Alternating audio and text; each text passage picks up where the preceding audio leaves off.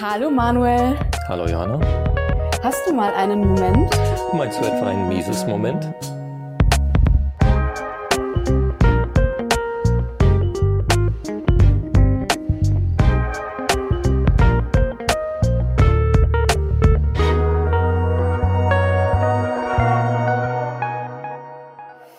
Herzlich willkommen zu Mises Momente, elfte Folge diesmal, schon fast ein Jahr Mises Momente, Wahnsinn, okay.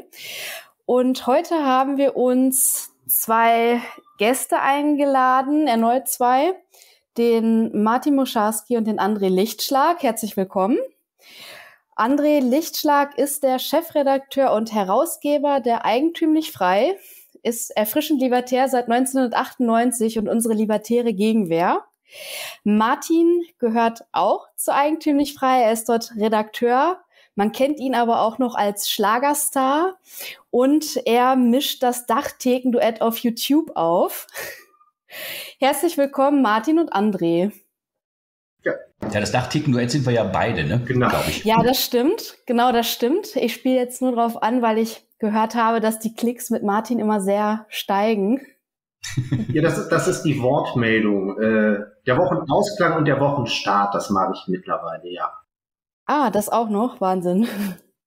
Nee, das Dachticken-Duett sind ja immer wir genau, beide. das sind das, ja wir äh, genau. zwei. Das ist ja unser quasi, unsere wöchentliche Redaktionskonferenz, so nennen wir das, ja. Und da bequatschen wir dann die Dinge, die uns so bewegen, die uns so aufgefallen sind und wie wir die Realität so wahrnehmen. Ne? Ja, die Tagesthemen, ja. Oder Wochenthemen.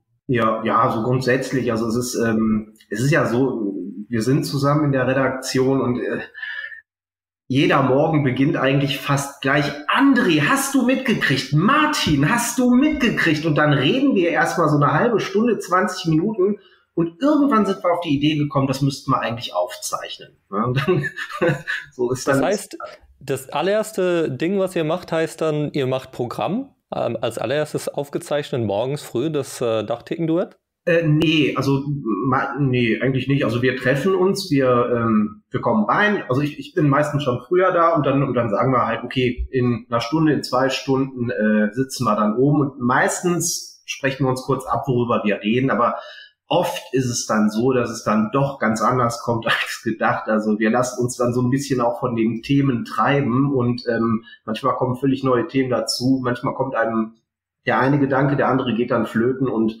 ja, also es ist tatsächlich so, dass dieses Dachtheken-Duett vollständig ungeskriptet ist und ähm, ja. Wobei wir das ja auch nur einmal die Woche machen. Ne? Wir ja. sehen uns ja äh, fünfmal die Woche und einmal die mhm. Woche machen wir das, genau. das Duett. Komplett äh, ungeskriptet, 100% authentisch, komplett über die deutsche Politik. Ja, und wir haben inzwischen auch so ein schönes Intro wie, wie ihr. Ne? Ich habe das eben so mitbekommen, das ist ja, glaube ich, auch so ein bisschen bei euch, das, was, was immer vorne wegkommt. Ne? ja. Ja, wir machen das musikalisch seit ein paar Ausgaben. Mhm. Ja, wir haben ja hier auch den Schlagerstar dabei, mhm. den Martin. Martin, wie läuft die Karriere? Wann, wann können wir deine neuen Hits erwarten und welche hast du bereits rausgebracht? Ja, also äh, wann, die wann die neuen Hits kommen, weiß ich nicht. Ich habe jetzt zwei äh, Lieder, die habe ich schon fertig komponiert. Ich habe den Text, ich habe die Melodie, die müsste ich jetzt noch mal aufnehmen und die müssten dann halt noch produziert werden. Das ist einmal ein, äh, also mein, mein, mein libertäres Kinderlied. Das ist eigentlich das älteste Lied, das ich äh, komponiert habe. Das habe ich schon vor fünf, sechs Jahren, ja, vor fünf Jahren habe ich das komponiert, damals noch für meinen, ähm, damals noch ganz, ganz kleinen Sohn. Äh, ich habe das aber nie auch, also ich habe es doch schon mal aufgezeichnet, wir haben es auch schon mal ähm, abgemischt, aber die Version, die gefällt mir also ganz und gar nicht und ähm, da wollte ich eine neue Version daraus machen. So, und dann habe ich noch ein zweites du hast einmal beim Roland Bader Treffen zuletzt gesungen, genau, das ist das ins, ins, Internet gegangen. Ganz ne? genau, richtig. Ähm, das kann man da schon sehen. Das kann man schon finden, ja. Ja, ja, also ich, ich glaube, das ist, ist das bei uns auf dem Kanal? Ich weiß es jetzt gar nicht. Also es ist, glaube ich, mindestens mal auf äh, Telegram und Twitter von, von ja, uns ich, irgendwo. Ich habe auch auf meinem privaten Kanal habe ich das auch hochgeladen. Ne? Aber ja. Mhm. wie dem auch sei, es soll eigentlich noch eine, eine richtige Version rauskommen. So die das zweite Lied, das äh, war als Jingle für ähm, für den Stammtisch gedacht. Also der Sascha Koll ist ja auch ein Kollege von uns und ich wir wohnen ja verrückterweise in einer Ortschaft, also wir sind hier fußläufig voneinander entfernt und da haben wir gesagt, so komm, ey, lass uns mal einen Stammtisch machen. So und der Gedanke dahinter ist, dass wir dann früher oder später auch mal Gäste einladen und da vielleicht so eine Aufzeichnung draus machen. Und für dieses Stammtisch habe ich mir halt so ein Jingle einfallen lassen. Und ein Teil des Jingles haben wir jetzt schon als Intro für das Dachtheken-Duett. Ne? So, und ja, was habe ich bisher gemacht? Ich habe bisher vier Lieder komponiert, beziehungsweise ja, also vier, drei Lieder alleine. Und ein anderes, das ist eine, eine, naja, eine Zusammenarbeit mit einem befreundeten Musikproduzenten, der für mich auch ähm, ein Lied schon produziert hat. Ähm, ja, einmal hier natürlich drei Worte wie ein Gedicht, Steuern sind Raub, dann ähm, ich bleibe dabei, ich liebe CO2, dann baut, baut, baut, eine Mauer um Berlin und ähm, Jung, dumm, grün. So, das sind die Lieder, die ich bisher gemacht habe. Ne? So. Der Manuel hat gerade oben, glaube ich, die Benchmark eingeblendet, ne? Das ist ja, man kann ja nur von Night ablassen vor was, ich weiß nicht, ob ihr das mitbekommen habt in den letzten Tagen, ja. dieses Lied Oliver Anthony, Richmond, North of Richmond. Ja. Das ist ja. ja wir haben uns heute an der Nachttheke darüber unterhalten, weil wir die heute schon aufnehmen mussten. Mhm. Phänomenal. Ich, ich, was, was für mich besonders interessant an der war, war die Reaktion teilweise von Marxisten. Weil das ist ja so voll eingeteaserte marxistische Klassentheorie eigentlich, so optimal äh, der Wehleiden eines Arbeiters, die reichen Männer, die, die nehmen mir alles nur weg, wollen mich kontrollieren, Freiheit. Und, und dann macht aber die Kurve zu der Sozialstaatskritik. Äh, und dann mhm. fällt das, so, ich fand das super spannend, wie die, die konnten nicht äh, ihn quasi als, äh, wie sagt man, ihn schwarz malen konnten sie nicht wirklich, weil es offensichtlich authentisch und Arbeiterklasse, ja. aber so ganz können sie nicht mitmachen. Sie haben es jetzt trotzdem versucht, Sie, Sie machen es ja immer, Sie ziehen ja dann sofort die Rassismuskarte ne, und, ja. und ähnliches. Äh, und das hat ihn ja nur weiter aufgewertet. Das war ja, zwei Wochen vorher war das Spiel ja schon mal, da war es aber noch ein äh, professioneller Country-Sänger, der da dieses mit dem, äh, ah, wie ist es jetzt? Äh, Brian äh, in, in My Town oder so ähnlich. Ne, ja, das ging ja auch ab wie eine Rakete. Das haben sie auch genauso versucht runterzumachen. Und sie haben, sie sind, sie sind wirklich mit ihren Mitteln am Ende mit ihren Dateien. Ne? Also sie, sie können eigentlich machen, was sie wollen inzwischen. Sie können den Tod schweigen. Sie können äh, ihre üblichen Keulen rausholen. Äh, und das, äh, wenn sie die Keulen rausholen, dann katapultiert das nur noch, äh, nur noch schneller nach oben. Äh, das ist also im Moment ganz verrückt, wie, wie da, äh, was, was das an, an Stimmungswechsel anzeigt in Amerika, was offenbar wirklich von ganz unten jetzt rauskommt. Er schreit ja so ein bisschen seine Seele daraus. Ja, ne, ja. Man, kann ja auch sehen, der ist ja, hat bestimmt kein einfaches Leben gehabt. Also ja, es war ja auch eines der ersten Sachen, dass er, äh, was war das, go back home and drink my troubles away, also, also ja. Alkohol quasi. Ja. ja, ja, er war wohl, glaube ich, auch bis vor ein paar Monaten noch Alkoholiker und er hat dann gesagt, okay, ich versuche es jetzt auf die Art und Weise, vielleicht habe ich ja Erfolg und, und, und, dann kommt so eine Geschichte bei raus. Ne? Ja, ich habe noch, ich mache schon seit ein paar Monaten mindestens, aber ja, auf alle Fälle ja. spannend, dass das da so steil gegangen ist, ja. Ja, und Martin, wenn, wenn du das halt schaffst, in Deutschland so eine Resonanz zu bekommen, das wäre auch interessant. Ja, das, äh, das auf jeden Fall. Also ich meine, ähm, was man dafür braucht, das sind natürlich Multiplikatoren. Also ich, wenn es irgendwann einmal in so einem Schützenzelt oder in so einem Karnevalszelt läuft, dann wäre natürlich alles erreicht. Oder wenn es irgendwann mal auf Malle läuft, ähm, bis ja, bis dahin habe ich es noch nicht geschafft. Ähm, mir fehlen auch einfach die Kontakte, glaube ich, in diese Welt. Nee, ich äh, glaube nicht. Ich glaube nicht. Ich meine, schau, die, vor ein halbes genau. Jahr, da hat er, gut, wer weiß, was da so, aber vor einem halben Jahr war der noch hier ganz klein unterwegs und äh, der, der, das Wichtige ist, glaube ich, so die Re Resonanz. Also mhm. du musst irgendwie bei den Leuten, bei den Zuschauern einfach Resonanz finden und mhm. dann geht's viral. Ja, ja, das ist es. Also ich hab, wir hatten das ja vorhin schon im Dachtheken-Duett behandelt wir hatten ja bei dem Stammtisch ein paar junge Leute da und diese jungen Leute haben tatsächlich, ja, die sind da hingegangen und haben diese, diese, diese Klimakleber beschallt. Unter anderem mit einem meiner Lieder und das fand ich grandios und die Hoffnung ist natürlich, dass eben durch solche Aktionen äh, das Lied dann vielleicht auch so an oder die Lieder ähm, an Bekanntheit gewinnen und dann vielleicht irgendwann einmal, wie gesagt, viral gehen. Ja, also viral gehen heißt ja, dass, dass es dann von eben entsprechenden Leuten geteilt wird und äh, das möglichst zeitgleich und eben von Leuten, die doch eine gewisse Reichweite haben. Das ist bisher leider nicht geschehen, aber ne, wie gesagt, das kann ja, was nicht ist, kann ja noch werden. Und ich sag mal, äh, die Lieder haben ja an Aktualität also gar nichts verloren. Ja, und ähm, ich habe mir sagen lassen, dass die Lieder auch von Leuten, die die die die Botschaft dahinter jetzt nicht zwingend teilen, dass die die Lieder kaum mehr aus dem Kopf kriegen. Also das ist ganz schön teuflisch, wenn man so einen Ohrwurm äh, schafft zu komponieren, dann wird das natürlich mit einer Botschaft kombiniert und die setzt sich dann, wie man so schön sagt, im limbischen System, im emotionalen Teil des Gehirns fest, ob man will oder nicht. Und ja, das ist halt der Plan dahinter, dass das dann irgendwann mal möglichst viele Leute erreicht, die dann eben, wie gesagt, mit den Ohrwürmern eine Botschaft, also mit diesen positiven Melodien, wenn man so will, die entsprechende Botschaft verknüpfen. Also sprich, dass Steuern Raub sind und dass CO2 ja eigentlich was total Tolles ist und die Mauer um Berlin nie hätte abgerissen werden müssen, dürfen. Wir müssen die Multiplikatoren rausfinden, das ist die Aufgabe. Aber das ist so ein bisschen unsere, unser beider These seit langem, ne, dass, dass wir, also die Libertären argumentieren ja immer sehr gerne. Ne? Mhm. Das ist ja auch hier, kann man vielleicht mal sagen, ist ja auch Ludwig von Mises, es gibt so ein berühmtes Zitat, glaube ich. Ne? Ja. Äh, die, die Liberalen, also damals hat er natürlich liberal gesagt, die Liberalen äh, haben ihre Argumente und die haben keine Fahnen, keine Lieder und, und so weiter. Ne? Und mhm. äh, naja, das ist aber vielleicht dafür verantwortlich, dass der Liberalismus bis, bis dahin nicht so viel Erfolg hatte. Ne? Mhm ich denke mal, also wie der Martin sagt, das limbische System ansprechen, das ist genau unsere Aufgabe. Die besseren Argumente haben wir eh. Mhm. Und äh, aber da wirklich Gefühle auch mal anzusprechen, ähm, man sieht ja, dass das funktioniert. Ja, dieser Sänger, der eben da eingeblendet wurde, der, äh, der macht ja Geldsystem zum Programm, ja, der macht Steuern zum Programm und viele libertäre Anliegen.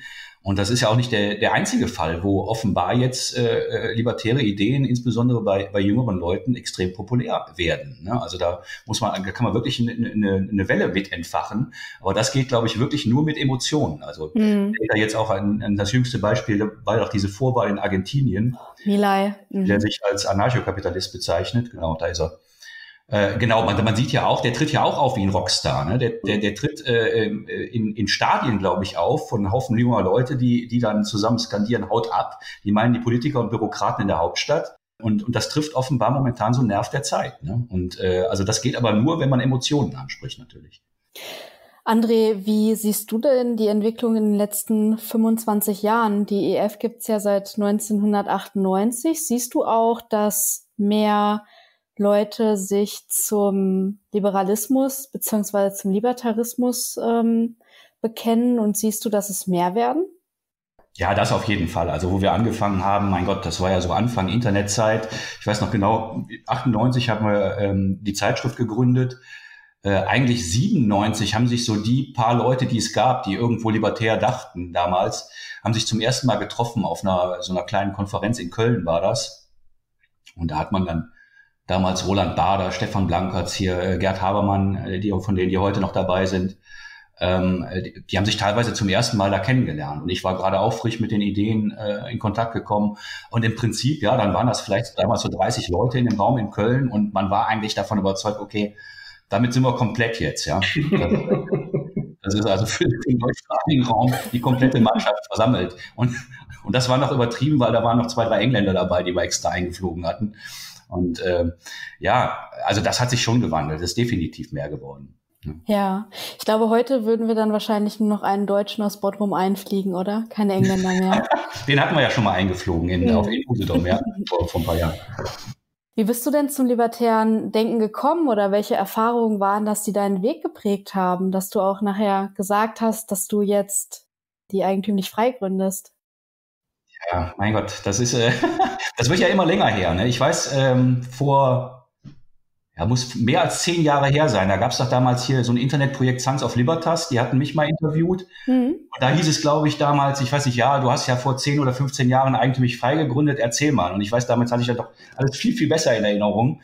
Jetzt könnte ich vielleicht Fragmente davon noch rausbringen. Ich weiß, dass da zwei Bücher eine Rolle gespielt haben die ich damals gelesen habe, das waren so Sammelbände und da tauchten dann auch Roland Bader und, und Stefan Blankertz und einige andere auf, die man da mal in so einem Sammelband gelesen hatte, äh, gefunden hatte. Und ich hatte vorher schon, war ich halt, ja, wie sagt man so, so ich war da auch, glaube ich, bei den jungen, jungen Liberalen damals, war so ein bisschen so FDP-liberal äh, orientiert und habe gedacht, na ja, das meiste müsste man schon freiwillig lösen ähm, und das meiste könnte der Markt lösen. Ja, und dann stand in diesen Büchern war unter anderem von Stefan Blankertz dann ein Artikel, ja, man kann ja eigentlich alles so lösen. Ne? Und das war so, so eine neue Welt für, für mich, die sich damals entschlossen, erschlossen hat. Und dann kam dazu, ja genau, ich war bei den jungen Liberalen und habe dann einen einen, Kandid einen Menschen eingeladen, der damals für Furore gesorgt hat. Äh, das war so bis ins Heute-Journal und in die Nachrichtensendung rein, weil der damals äh, äh, als junger Liberaler zum FDP-Vorsitz angetreten ist. Das, der hieß Markus Schönherr, beziehungsweise der ist heute noch in guten Kontakt mit uns. Äh, der ist dann später nach Österreich gezogen. Und äh, der hat sich dann auf so einem FDP-Parteitag, ich weiß nicht, wie hießen die damals hier, Gerhard und so, diese ganzen Leute, das war noch vor Westerwelle, äh, hat sich dahingestellt, ja Leute, das ist ja alles Blödsinn, was ihr hier macht, das ist alles hier nur halber Kram und wir müssen jetzt mal hier richtig Liberalismus machen. Hat dann, glaube ich, drei Prozent oder so bekommen äh, als, als Kandidat zum FDP-Vorsitz. Ähm, aber es war zum ersten Mal, hat das so ein bisschen äh, äh, in den Medien auch die Runde gemacht.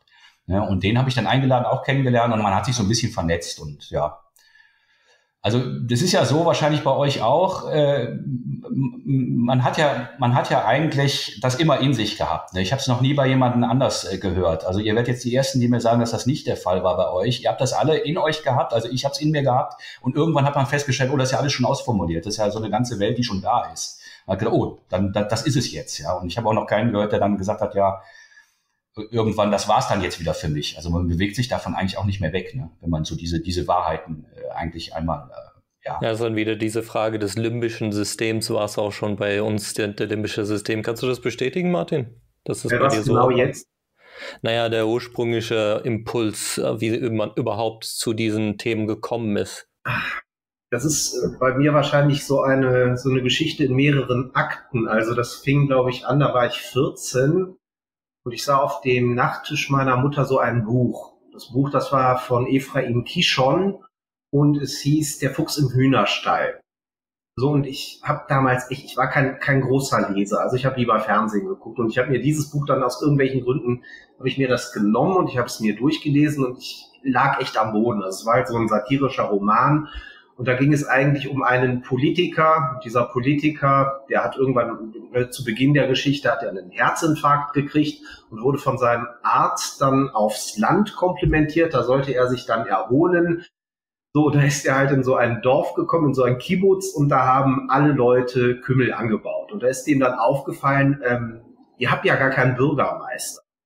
So, und dann hat, äh, dann dreht sich die Geschichte einzig und allein darum, dass dieser Bürger, äh, dass dieser Politiker, der eigentlich auf Erholungsurlaub war, in diesem Dorf ein politisches, demokratisches System installieren wollte. Er hat dann auch so zwei Kandidaten gesucht, die dann den Bürgermeister äh, mimen sollen und die sollten dann Wahlkampf führen und so weiter. Und da ging es auch um Steuern, die dann eingetrieben werden müssten und ja, ich will jetzt nicht spoilern, aber das Dorf geht am Ende unter, ja.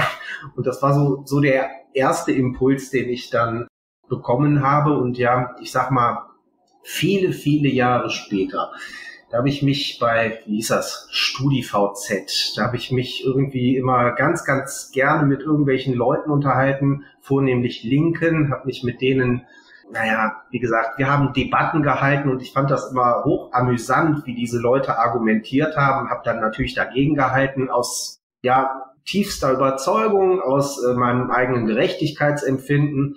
Und mir ist bei StudiVZ dann immer aufgefallen, dass man da auch so ein bisschen Applaus bekommen hat, wie man so schön sagt, von der falschen Seite, sag ich mal. Also das waren dann so Rechte, die haben sich dann äh, ganz köstlich daran amüsiert, dass ich die Linken da in Grund und Boden diskutiert habe. Und irgendwann einmal hat mich einer dieser, ich sag mal, Zaungäste gefragt, ob ich die Partei der Vernunft kenne. Und die kannte ich noch nicht. Und dann bin ich auf die Seite gegangen und habe mir mal das Grundsatzprogramm durchgelesen. Und das war genau wie André es sagt, das war schon in mir. Also als ich dieses Grundsatzprogramm gelesen habe, da dachte ich zuweilen 95 Prozent von dem, was da drin steht, das habe ich mir selber schon mal gedacht und da steht mhm. es jetzt auf einmal ausformuliert. So, und obwohl ich jetzt eigentlich kein Vereinsmeier bin und ich von Parteien damals schon nicht viel gehalten habe, da sah ich mich gezwungen, ich musste dieser Partei beitreten, weil es, weil es mich schockiert hat, dass diese Partei nicht viel, viel, viel bekannter ist. So, und ähm, meine Profession ist ja Propaganda, also ich bin Kommunikationsdesigner von Hause aus und da dachte ich, gut, das kann ich einbringen. Also vielleicht gucken, dass ich ähm, Flyer mache und so und Plakate und mir sowas einfallen lasse und so. Ja, das war halt auch eine schöne Zeit, sag ich mal. Die, äh, Wann war das? Das war vor jetzt die Partei der Vernunft gibt's ja erst seit zehn Jahren oder so. Die gibt's, die gibt's noch, aber die sind halt doch deutlich reduziert. Das war, glaube ich, so 2010, 2011. Also das waren, mhm. warte mal, ich bin, ich bin, André, ich bin 2015 zu EF gekommen und ich glaube, mhm. die fünf Jahre davor, die war ich bei der PDV. Richtig. Also bei mir war ja so, das war wirklich, das Internet stand noch so ein bisschen in den Kinderschuhen und man, äh, da musste man sich auch so manches selbst erarbeiten. Ich weiß, dass ich vorher, wie gesagt, ich war so ein bisschen so, so FDP-liberal, hatte dann aber mir irgendwann mal überlegt, na ja, wenn man dann so drüber nachdenkt, Drogen zum Beispiel zu verbieten, ist ja völliger Blödsinn. Ne? Ich meine, derjenige schadet sich nur selbst. Äh, natürlich müssen Drogen legalisiert sein. Ne? Dann hat man darüber dann diskutiert mit einigen Leuten, äh, die man so kannte, auch mit dem Freundeskreis und ja, hm, äh, die meisten fanden das ein bisschen abwegig und abstrus und irgendwann kam dann einer und sagte, äh, ja, dann, wenn du mit sowas ankommst, dann kannst du womöglich auch noch Waffen legalisieren. Ich denke so, oh, muss ich jetzt auch mal drüber nachdenken. Ja, ja und, und eigentlich, eigentlich hatte ich das für mich schon alles so erschlossen. So, ja klar, warum eigentlich nicht? Ne? Ja. Und, ähm, und dann liest man dann so ein Buch und dann sieht man, okay, ach, ist ja alles schon, die Welt ist ja schon da, ne? ist ja schon ausformuliert ja, dann kann man sich halt, dann habe ich es auch so gesehen wie der Martin, dann kann man sich ja jetzt dran machen, das ein bisschen äh, propagandistisch äh, zu verbreiten, wenn die Ideen eh schon da sind. Ich habe gelesen, dass euch eine gewisse, eine gewisse Nähe zu Max Stirner unterstellt wird. Was hat Max Stirner denn damit zu tun? Ja, das ist ja wie so viele, wie so viele Infos im Internet, ne, wo die Linken dann irgendwie die Seiten umgeschrieben haben. Also das ist in, in, äh, in, in der Pauschalität, wie es da steht, ist es nicht richtig. Aber äh, doch, ich, ich äh, persönlich äh, damals war schon äh, auch von Max Stirner geprägt, den ich gerade gelesen hatte. Hm, welche Ideen haben dich da geprägt, auch von Max Stirner? Es ist so, ich glaube, ich hatte zuerst, ähm, also das war dann schon, wie ich eigentlich wirklich die libertäre Welt erschlossen hatte, hatte dann zuerst gesehen, okay, da gibt es so einen Streit, Naturrecht und ja, ähm, ähm, Objektivisten gibt's und so weiter und so fort. Mhm. Ähm, dann gibt's die Leute, die das nur ökonomisch hergeleitet haben. Das war damals, dann hat man dann hier Milton Friedman und so, solche Leute sich mit äh, beschäftigt. So, und dann habe ich Max Stürmer gelesen und äh, war dann eigentlich schon der Meinung, dass das mit dem Naturrecht und den objektiven Ideen und so weiter, dass das äh, vielleicht ein Hirngespinst sein könnte. Heute bin ich mir da nicht mehr, nicht mehr ganz so sicher, aber äh, Stirner ist schon, ist schon wirklich hochinteressant, das mal zu lesen. Ich bin, ich bin da theoretisch, glaube ich, beide. Das Hirngespinst ist zu viel gesagt, aber Tietke, Andreas Tietke sagt dazu Hypostasierung. Ja, also, ja. dass man eine Idee objektiviert, so würde ja. ich das jetzt ausdrücken. Und das ist, es ist eigentlich dasselbe beim Geldsystem. Na, also diese Papierfetzen, die sind ja mhm. auch, das ist ja auch nur Hirngespinst in dem Sinne, aber nützlich. Das ist, mhm. der, das ist, glaube ich, der Punkt. Und der Stirner hat, glaube ich, da vollkommen recht, dass das letztendlich alles vom eigenen Willen ausgeht und ja. aber letztendlich nicht nutzlos ist, deswegen, dass diese ganzen Sachen. Ja, ich muss dazu sagen, damals hatte ich natürlich noch keine Kinder, ja, war noch ein paar Jahre jünger. Und ich glaube, wenn man, wenn man Kinder hat, so wie der Martin jetzt auch, dann kann man irgendwann kommt man mit sowohl mit Max Stirner als auch mit Ayn Rand nicht mehr ganz so klar, weil dann merkt man, es gibt neben dem Egoismus noch so eine Komponente in kleinen Einheiten, in kleinen äh, natürlichen Zusammenhängen in der Familie, äh, die auch eine Rolle spielt, die auch eine Rolle spielen muss. Und das blenden die beiden, glaube ich, völlig, also, obwohl sie ja auch noch, äh, auch noch gegeneinander stehen in vielen Fragen. Ähm, äh, aber das, das blenden beide, glaube ich, aus. Mhm auch nicht von ungefähr, dass Max Stirner und Ayn Rand kein Kind hatten. Ja, kannst du das bestätigen, Martin? Die Betrachtung von Kinder- oder intergenerationale Dynamik äh, im Libertarismus, ist da ein bisschen was zu kurz gekommen bisher? Ach, ja, Kinder werden da überhaupt gar nicht erwähnt, habe ich oft den Eindruck. Ich, ähm, ich glaube, Rothbard hatte da mal ja. Ideen, also wenn man Kinder denn auf die Welt bringt und sie dann sich selbst überlässt, dann ist das gedeckt mit dem libertären Gedanken. Bei mir ist es also nicht so.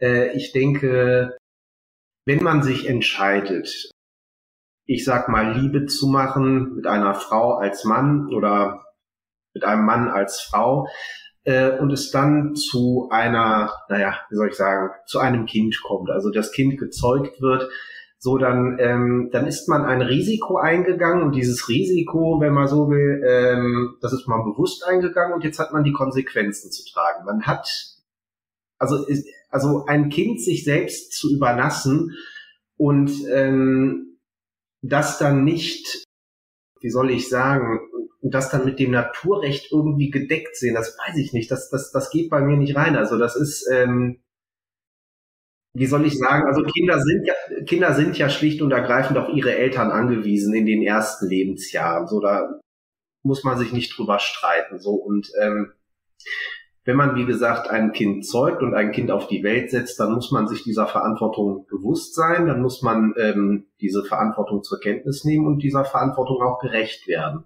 Meine Meinung. Ne? Also da wird es jetzt wahrscheinlich auch viele, viele Leute geben, die sagen, nein, das ist nicht so und äh, aber an der Stelle ist mir das dann auch egal. Ich weiß nicht, ob die wirklich mit dir nicht d'accord, also die würden mit dir, glaube ich, d'accord gehen. Die Frage ist, ob das auf die Rechtsebene gehoben wird. Also im Sinne von, dass man dazu Gewalt benutzen darf, um den, um da irgendwie etwas zu, zu regeln. Ja, was, was machst du mit jemandem, der seine Kinder, äh, ich sag mal, zu Tode vernachlässigt? Ja, also wahrscheinlich dem Kind abnehmen. Zu Tode, dann musst du dem das. Ja, also bevor abnehmen. es dazu kommt. Also Vernachlässigung ist ja ein Prozess. Ja, dann ist die Frage so, wo, wann, wann, wann greifst du ein? Mit welchem Recht greifst du ein? Das ist alles hochproblematisch. Ne? Also wenn du das auf eine Rechtsebene setzt. Also dann da gibt es auch keine Lösung für. Bitte? Für diese Probleme gibt es auch keine Lösung. Ich weiß, die, ja. die, die, Libertären denken immer, für solche Probleme haben wir jetzt eine grundsätzliche ja. Lösung. Ne? Die gibt's aber nicht. Eine grundsätzliche Lösung gibt's bei Kindern nicht. Ja, ich denke, ich denke, da wird. Ne? Da gibt's nur Liebe. Ja. Und eben keinen Egoismus und puren Individualismus, äh, obwohl das beides die Punkte sind, warum wir alle zu Libertären geworden sind. Ne? Weil wir auch diesen ganzen kollektivistischen Scheiß, der überall verbreitet wird, sowas von überhaben. Ne? Und dann feststellen, oh, da sind ja Leute, die haben gesagt, es kommt auf den Einzelnen an. Und das ist ja auch unglaublich wichtig. Mhm. Ne? Und dann, und dann dann wird man libertär und verabsolutiert man das selber so ein bisschen und, und hält auch nur noch den Einzelnen für wichtig. Aber ich glaube, diese Sichtweise, die ändert sich zwangsläufig in dem Moment, wo du Kinder hast. Und mhm. bei Kindern fällt dir eben auch auf, es gibt nicht die eine Lösung. Es, es ist immer falsch zu sagen, die Kinder gehören sich selbst, weil Kleinkinder äh, kommen eben damit nicht klar. Ja, und dann kannst du auch nicht sagen, die, die Kinder gehören grundsätzlich den Eltern, weil dann hast du manchmal Eltern, die äh, äh, leider nicht gut zu den Kindern sind. Und am schlechtesten, wie wir alle wissen, ist zu sagen, ja, eigentlich gehören die Kinder dem Staat, so wie, wie die Linken wow. das sehen, ja, und, und auch haben wollen. Das ist ja noch schlimmer. Nur, wie gesagt, diese, diese, diese grundsätzlichen Ansichten, damit scheitert, das scheitert spätestens, oder diese grundsätzlichen Fragen, die scheitern spätestens dann, wenn Kinder im Spiel sind. Mhm.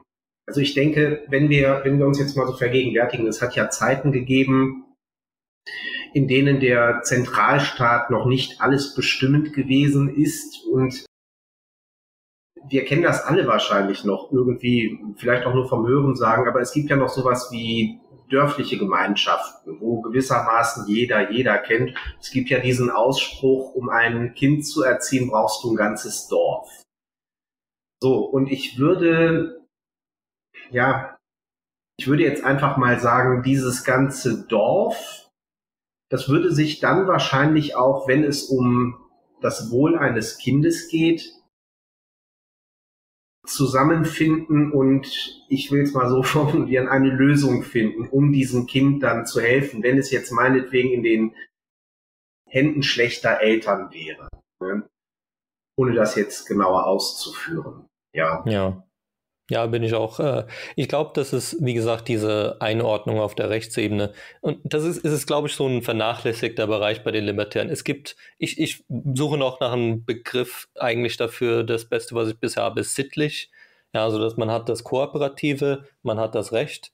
Da ist es alles friedlich. Mhm. Recht ist es mit Gewalt. Und dann ist so dieser große Graubereich des Sittlichen, wo man bereit ist, Leute zu ächten oder auszugrenzen mhm. oder sonst irgendwie nicht gewaltsame Konsequenzen dem entgegenzusetzen, um zu, dir zu bewegen, eben sich nicht irgendwie zum Beispiel seine Kinder zu vernachlässigen oder Kinder in die Welt zu setzen, um die sie sich nicht kümmern können. Also lauter solche Sachen, wo man eben nicht bereit ist, ja, deswegen gleich äh, die Keule gegen sie auszuüben. Ja, ihr seid ja eigentlich so mitten in der libertären Szene, also quasi das Zentrum habt ihr, ihr habt ja alle die Autoren.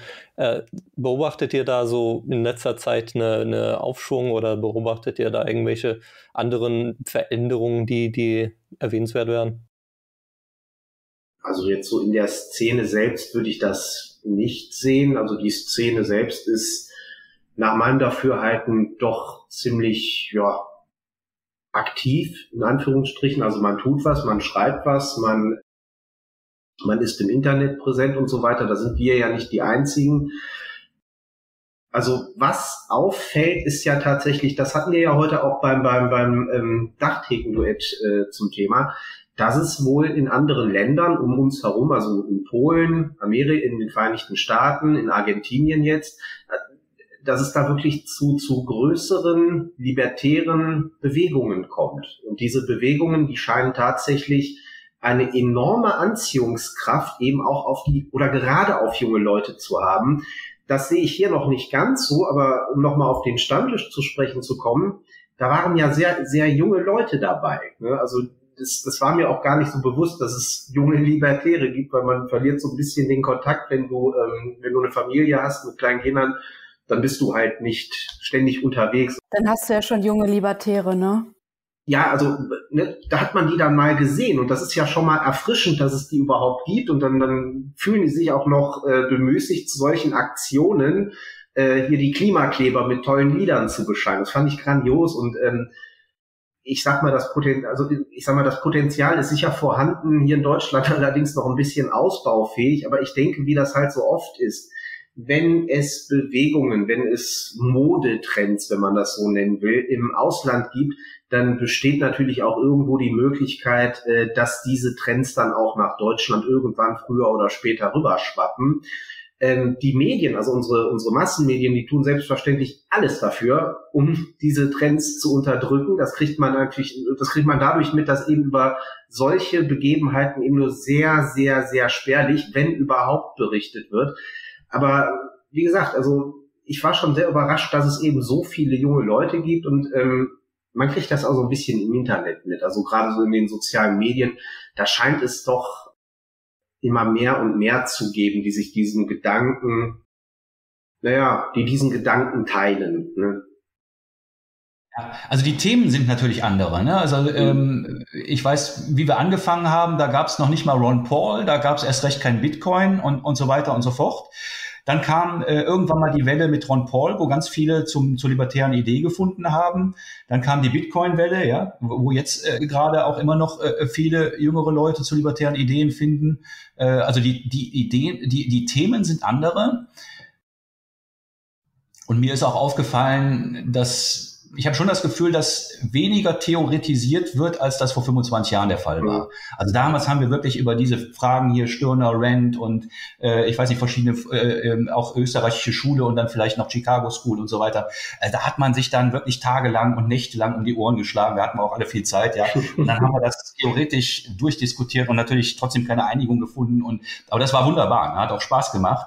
Und ich, ich, ich habe so das Gefühl, dass das bei vielen neueren, jüngeren Libertären eigentlich das müssen die gar nicht haben unbedingt. Ne? Also die, die haben die, die libertäre Welt insgesamt so ein bisschen für sich erschlossen, aber die müssen da jetzt nicht bis ins Kleinste das zerhackstücken und, und auch womöglich darüber in, in Streit geraten oder ähnliches. Ich wollte noch, noch einen kleinen Punkt sagen, wo Johanna eben sagte, junge Libertäre äh, geboren bei, bei Martin und, und äh, bei mir vielleicht auch. Und das ist, das ist ein interessantes Phänomen. Man sagt ja, die Jugend lernt, äh, lehnt sich oft gegen die Eltern auf, ne? so von den Ideen auch. Mhm dass, äh, dass sie sich dann dagegen wenden. Also mir ist, ich habe jetzt gerade auch nochmal nachgedacht, mir ist, glaube ich, kein Libertärer bekannt, wo die Kinder ein bisschen größer geworden sind, wo die Kinder jetzt, weiß ich nicht, Sozis sind oder, oder sowas in der Richtung, ja. Ähm, es, es, gibt ja dieses berühmte Beispiel der Friedman-Familie, ne, wo die dann immer radikaler wurden. Ne? Milton Friedman war schon äh, Gründer der Chicago School, aber äh, war eigentlich ja noch, äh, Hoppe würde sagen, Sozialdemokrat, ja, mindestens mal. Und äh, äh der Sohn äh, war dann David Friedman, der den Anarchokapitalismus ausgearbeitet hat. Übrigens ein wunderbares Buch. Das war auch eins, was ich dann ziemlich am Anfang gelesen habe. Was wir Machinery of Freedom oder? Liberty, äh, Machinery of Freedom, genau. Mhm. Ähm, genau. Redewerk der Freiheit. Auf Deutsch. Ja. Ja, ein ganz, ein ganz, ganz schöner Klassiker eigentlich. Das war ja dann Anfang der 70er, war das, genau. Äh, äh, so, also der war schon, der war dann Anarchokapitalist, ja, und was, was konnte noch weitergehen? Dessen Sohn hat dann im Prinzip diese Free State-Projekte äh, mit, mit ausgearbeitet und. Seasteading. Seasteading, ja, genau. Genau. Äh, äh, äh Freistaatprojekte, genau, ja. ja, ja. Mit, mit Seasteading speziell. Ja. Da fragt man sich, äh, da fragt man sich dessen Kinder, was, was machen die denn jetzt? so mal schauen. Oh. Vielleicht ist irgendwann die, das Maximum erreicht. Ich weiß noch, ein anderes Beispiel dafür ist Peter Schiff.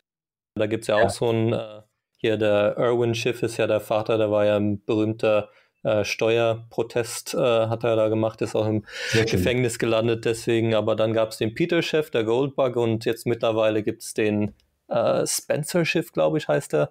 Und der ist dann äh, vor einer Weile jedenfalls noch äh, Bitcoin-Anhänger gewesen, ist dann ein schönes äh, Hin und Her zwischen Vater und Sohn auf Twitter dann.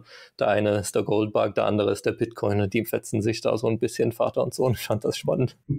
Anderes Beispiel ist der, der, der Daniel Bader, der ganz, ganz äh, liebenswürdig das Erbe von seinem Vater verwaltet. Ja, überhaupt nicht in der Öffentlichkeit präsent, aber der das auch äh, auf eine ganz tolle Art macht. Ja? Und dann, also das, also ich, ich kenne eigentlich kein Gegenbeispiel. Hm das andere Thema, was mich interessieren würde, diese, wie, wie wird man jetzt zum Beispiel die Libertären, ist jetzt ja eine neue Partei, die gegründet ist, ein bisschen PDV-Nachfolger. Und äh, ich glaube, da ist durchaus jetzt, wie ihr schon gesagt habt, hier intellektuell alles ausgearbeitet, aber rhetorisch ist da durchaus, glaube ich, noch was, äh, was man ausbauen kann. Wie sagt man, wie limbische System ansprechen, äh, ein bisschen hatten wir ja schon. Also was, was gibt es da an Sachen, die wir verändern können? Naja, ich sag's mal so, äh, wir haben absolutes Auf Ausbaupotenzial, da ist noch viel, viel, viel zu tun. Wir hatten ja das Thema gerade Milay in Argentinien, dann hatten wir den, wie hieß der nochmal aus den Vereinigten Staaten, André? Der Präsidentschaftskandidat bei den Republikanern. Von Dieser Ramaswamy. Genau so, und dann haben wir in, in Polen eben diese, diese äh, libertäre Partei. Und das, was diese, diese Parteien gemein haben, das sind eben diese, diese Rockstar-Figuren. Das sind eben Leute, die anheizen können und die nach vorne gehen und absolut keine Furcht zeigen und für die Idee einstehen und eben deutlich machen, worum es geht und da auch keine Kompromisse eingehen. So, und das ist so ein bisschen, was hier fehlt. Wir haben hier ja kein, in Deutschland, wir haben keine, keine, in dem Sinne, keine, keine Leitfigur. Ja, das ist, so doof es jetzt klingen mag, aber die Leute brauchen tatsächlich immer Leitfiguren, von denen sie mitgezogen werden können. Ja, sollte, das sollte nur möglichst kein Politiker eigentlich sein, so würde ich sehen, ne? weil du jetzt da drei Politiker erwähnst. Ich meine, Politik ist, äh, als ich damals in die PDV eingetreten bin, wissend, dass das eine libertäre Partei ist und das Libertarismus und das Parteiensystem sich eigentlich widersprechen, ich habe seinerzeit die PDV tatsächlich als eine Art Trittbrett betrachtet, also eine Möglichkeit, um eine Idee, wenn du so willst, ans Volk zu bringen. Und das hat zuweilen auch sehr, sehr gut geklappt. Also wir haben uns ja, also ich, ich habe sehr, sehr oft auf der Straße gestanden. Wir haben Kuchenstände gemacht, wir haben Nachtstände gemacht, wir hatten richtig schöne Aktionen, äh, vornehmlich in Köln. Und wir sind da mit den Menschen ins Gespräch gekommen. Und wir haben uns mit den Menschen dort wirklich auch sehr, sehr, sehr kontrovers unterhalten. Also ich kann mich erinnern, wie gesagt, wir hatten Nachtstände da am Hansaring in Köln mit den Besowskis, also die da eigentlich Party gemacht haben. Und ich weiß noch, da bin ich mit zwei jungen Damen ins Gespräch gekommen und die beiden waren, so hat sich das nachher herausgestellt, bei der Jungen Union. Und wir haben uns, ich glaube, es ging ums Nichtraucherschutzgesetz seinerzeit, richtig. Wir hatten einen Stand aufgebaut, Nichtraucherschutzgesetz und so weiter. Äh, wir waren natürlich gegen dieses Nichtraucherschutzgesetz. Die beiden Damen waren natürlich total dafür. So, und äh, da haben wir uns geschlagene 20 Minuten dort mitten in Köln an der Partymeile angebrüllt. 20 Minuten lang. Das war ein reines Gebrülle und das total Tolle daran war, da hat sich eine riesengroße Traube gebildet um diesen Stand herum. Ja, wann passiert das schon mal bei irgendwelchen Parteien, dass sich da eine Traube bildet, weil da was total Interessantes abgeht? Quintessenz war, wir haben uns verabschiedet und uns gegenseitig die Hand geschüttelt und gesagt, danke fürs Gespräch, das wäre jetzt aber wirklich interessant. Also, obwohl es heiß hergegangen ist, ja, blieb man, blieb man doch irgendwo Mensch und äh, hat sich gegenseitig respektiert. Aber was mir da aufgefallen ist, das war für die Leute eine Show. Das war für die Leute, die grandiose Show, haben die noch nie gesehen, dass sich da Leute auf der Straße anbrüllen und das an einem, in Anführungsstrichen, politischen Stand. Das war schon, das war schon großartig. So, und ähm, ich glaube, das in so einem größeren Rahmen, das wäre natürlich toll. Also wenn wir, wenn wir Leute hätten, die sich, wie gesagt, diesem, diesem, ja, diesem Prozedere, diesem Parteiengeplänkel, sage ich mal, unterordnen würden, um genau sowas zu suchen, um genau sowas zu produzieren. Also solche, solche ganz, ganz, ganz kontroversen ähm, Debatten. Ich meine, wir kriegen es ja mit, ähm, das ist ja, ich sag mal, vornehmlich das, das Problem der sogenannten Liberalkonservativen, die da immer noch versuchen, irgendwie, ähm, wie sagt man, nicht zu sehr anzuecken. Das ist also ein ganz, ganz großes Problem. Man will ja hierzulande nicht anecken. Man will ja irgendwo immer noch systemkompatibel bleiben. Und es bräuchte wirklich jemanden oder einige, die sich eben, naja, die, diese äh, Systemkompatibilität äh, schlicht und ergreifend wegstreichen und einfach mal dafür einstehen, wofür eigentlich die libertäre Idee da ist, also wofür sie eigentlich steht. Ich meine, es wäre eine grandiose Show. Etwas wie Strauß und Wehner. So ungefähr, absolut. Also auch ähm, diese, diese pure Authentizität und dass man auch wirklich nicht diskutiert des Diskutierens Willens, sondern im Prinzip eher darum, seine Meinung auch oder seinen ja. Standpunkt durchzubringen da ging es, da ging es, den beiden ging es ja, wenn du so willst, um die Sache. So, und das Witzige genau. ist ja, selbst junge Leute, so wie du jetzt, ja, selbst du kennst wahrscheinlich die YouTube-Clips und hast sie dir angeguckt, ja, denkst mhm. wahrscheinlich mit Grausen an die, äh, ähm, wie soll ich sagen, an die Gegenwart, also, also insofern, die haben damals einfach eine richtig, richtig gute Show geliefert. So, und ich sag mal, das, das Potenzial ist ja da.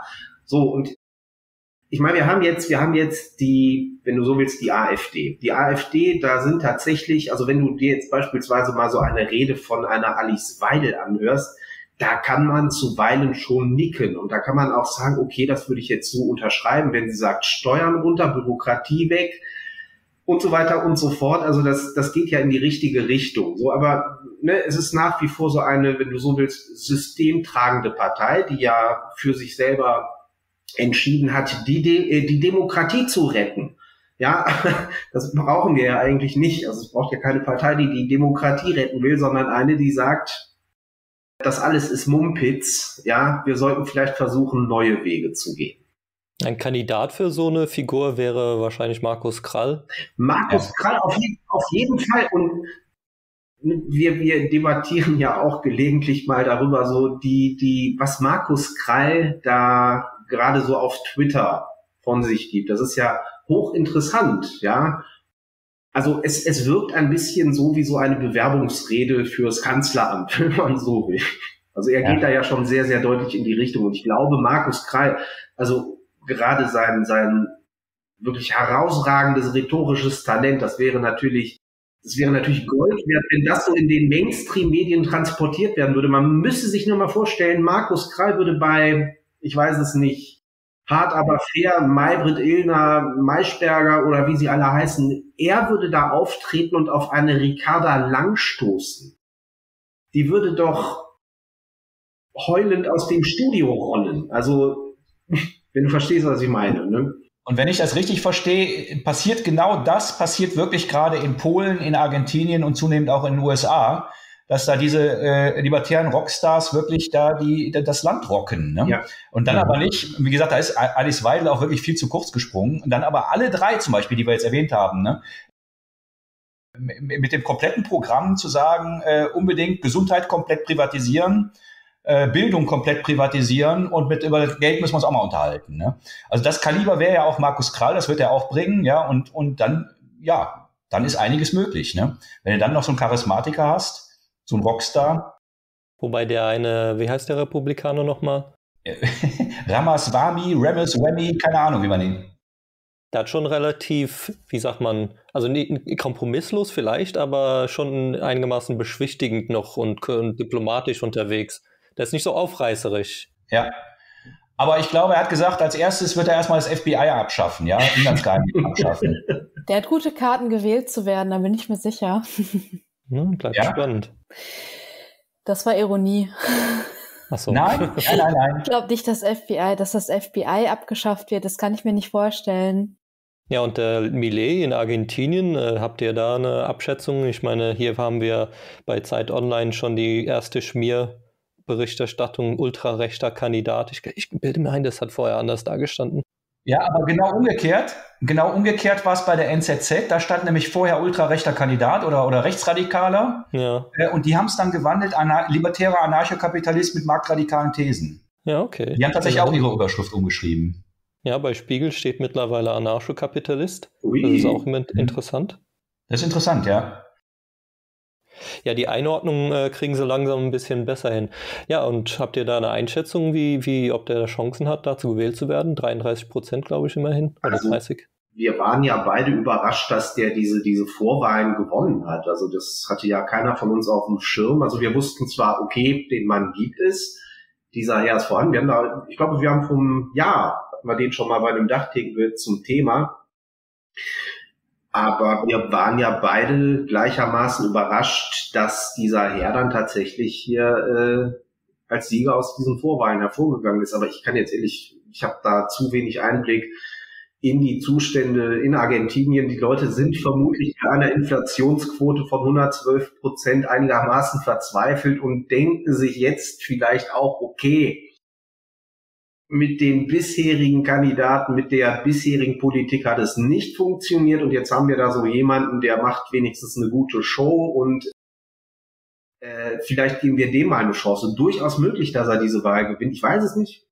Möglich ist alles und interessanterweise sind es ja gerade die die jungen Leute, es sind die Leute, die keine Arbeit haben, die kein Geld haben, die ähm, eigentlich auf ein Sozialsystem angewiesen sind, die diesen Mann jetzt wählen wollen, der dahin geht und sagt, ja, wir müssen die Sozialhilfe, das, Sozial äh, das Sozialsystem als Gefüge irgendwie auseinandernehmen und vielleicht sogar abschaffen, weil die vielleicht auch wissen, okay, das, was man uns hier quasi als Scheinlösung anbietet, das bringt es nicht. Ne? Hm mögliches, mögliches vieles. Also es sind ja gerade wirklich verrückte Zeiten, wie man so schön sagt. Ne? Ja, und, und wie gesagt, die, wie du richtig gesagt hast, in, in Argentinien sind halt auch die, äh, die wirtschaftlichen Umstände ein bisschen anders als hier. Ne? Also die sind ja wirklich 30, 40, 50 Jahre lang gebeutelt von 25, 26, 27 Versuchen des Sozialismus. Mal so rum, so rum, so rum, aber äh, immer mehr oder weniger sozialistisch. Und also irgendwann hat es halt jeder mitbekommen, dass es immer schlimmer wird. Und äh, so weit sind wir hier wahrscheinlich noch nicht. Ne? Eine andere Frage ist natürlich, also ich könnte mir persönlich, weil du gefragt hast, ich könnte mir schon vorstellen, dass er gewählt wird. Eine andere Frage ist, zieht er dann das Programm durch, ja? Ja, ja. Oder äh, wird er dann selbst wieder korrumpiert im System? Das ist dann noch wieder eine andere spannende Frage. Das würde ich noch zutrauen, dass er nicht korrumpiert wird, aber nichtsdestotrotz vom System kalt gemacht wird. Also das, das glaube ich, würde ich eher zu, zurechnen. Ich glaube, 110 Prozent, irgend sowas in der Richtung ist aktuell die Inflationsrate mhm. dort. Mhm. Und das ist dieses, in, furchterregend, was für ein Leidensdruck erst da sein muss, um damit so ein Kandidat eine Chance überhaupt mhm. hat. Äh, das, das gibt in der Hinsicht nicht so viel zu hoffen hier in der Gegend. Ja, interessant ist, ich musste daran denken, wer ja momentan oder die letzten Jahre auch so eine hohe Inflationsrate hat, war die Türkei und da ist sowas überhaupt nicht der Fall gewesen. Eben, ja, ja, genau. Das ist. Aber ich glaube, das ist der Punkt hier mit der neuen Medienwelt und wo hier de, die Diskussion, die andere, äh, die Martin mit äh, der CDU, Junge Union hatte. Diese Aufzeichnung, diese Diskussion äh, kann man ja heutzutage einem breiten Massenpublikum zumindest zur Verfügung stellen. Ob sie es dann klicken, ist wieder eine andere Geschichte. Aber das ist schon, glaube ich, die, die Änderung, die man jetzt heute sehen kann, wo, und das ist ja auch beim, beim, beim Millet auch, dass ja nicht irgendwie dadurch bekannt geworden, dass irgendwer, dass er irgendwie im Fernsehen aufgetaucht wäre. Na, das doch, ist ja ein komplettes. Doch, doch, ich glaube, er war Fernsehmoderator eine Zeit. Wirklich? Ja, ja, ich glaube schon. Also okay. der war tatsächlich schon bekannt. Das ist jetzt ein bisschen anders als dieses Lied in Amerika zum Beispiel, wo einer gar nicht bekannt war. Okay, bin ich ja, desinformiert. Er ist zwar Ökonom von Hause aus, aber der hatte, soweit ich weiß, äh, eine Fernsehsendung irgendwo. Übrigens, äh, ich weiß nicht, sehen die Zuschauer das auch, das Bild, was du da eingeblendet hast? Ich kann es nochmal in der Nachbearbeitung reintun, ja. ja. Also, der Hammer ist ja, das ist ja äh, wirklich Rockstar, so ein bisschen Blues Brothers-mäßig, John Belushi-mäßig, ne? die ihr kennt. Ja, da gibt es so eine Ikonografie um ihn herum mit seiner Frisur auch. Ja, ja, ja. Ja, Manuel, dann haben wir schon geklärt, dass du dir zunächst als nächstes eine Millet-Frisur machst und dass der Markus gerade ins Fernsehen muss, damit er die Rockstar-Karriere wie Millet machen kann.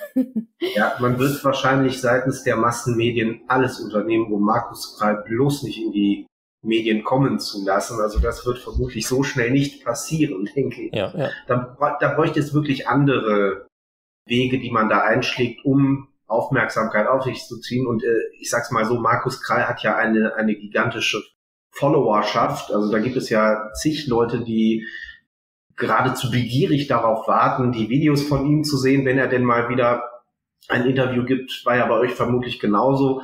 Ähm, also ich glaube, das letzte Interview von euch mit Markus Krall, das ist ja äh, mehr oder weniger durch die Decke gegangen und äh, so ist es nun mal. Also Markus Krall hat durchaus ähm, eine, eine Anhängerschaft und ähm, die jetzt irgendwie zu mobilisieren, wäre vielleicht eine Aufgabe. Ne? Also vielleicht, vielleicht ist es tatsächlich so, dass, was weiß ich, Markus Krall vielleicht eine Partei gründet oder sowas. Ich weiß es nicht genau, also was, was er da für Optionen hat, aber Irgendwas kommt da, also offenbar bereitet er das vor. Und das Interessante, er ist er ist ja wirklich in der gesamten alternativen Medienszene, kreuz und quer, äh, äh, geht er ja ein und aus und äh, entsprechend, also muss er schon eine Bekanntheit haben, die wahrscheinlich viel, viel größer ist, als wir vermuten.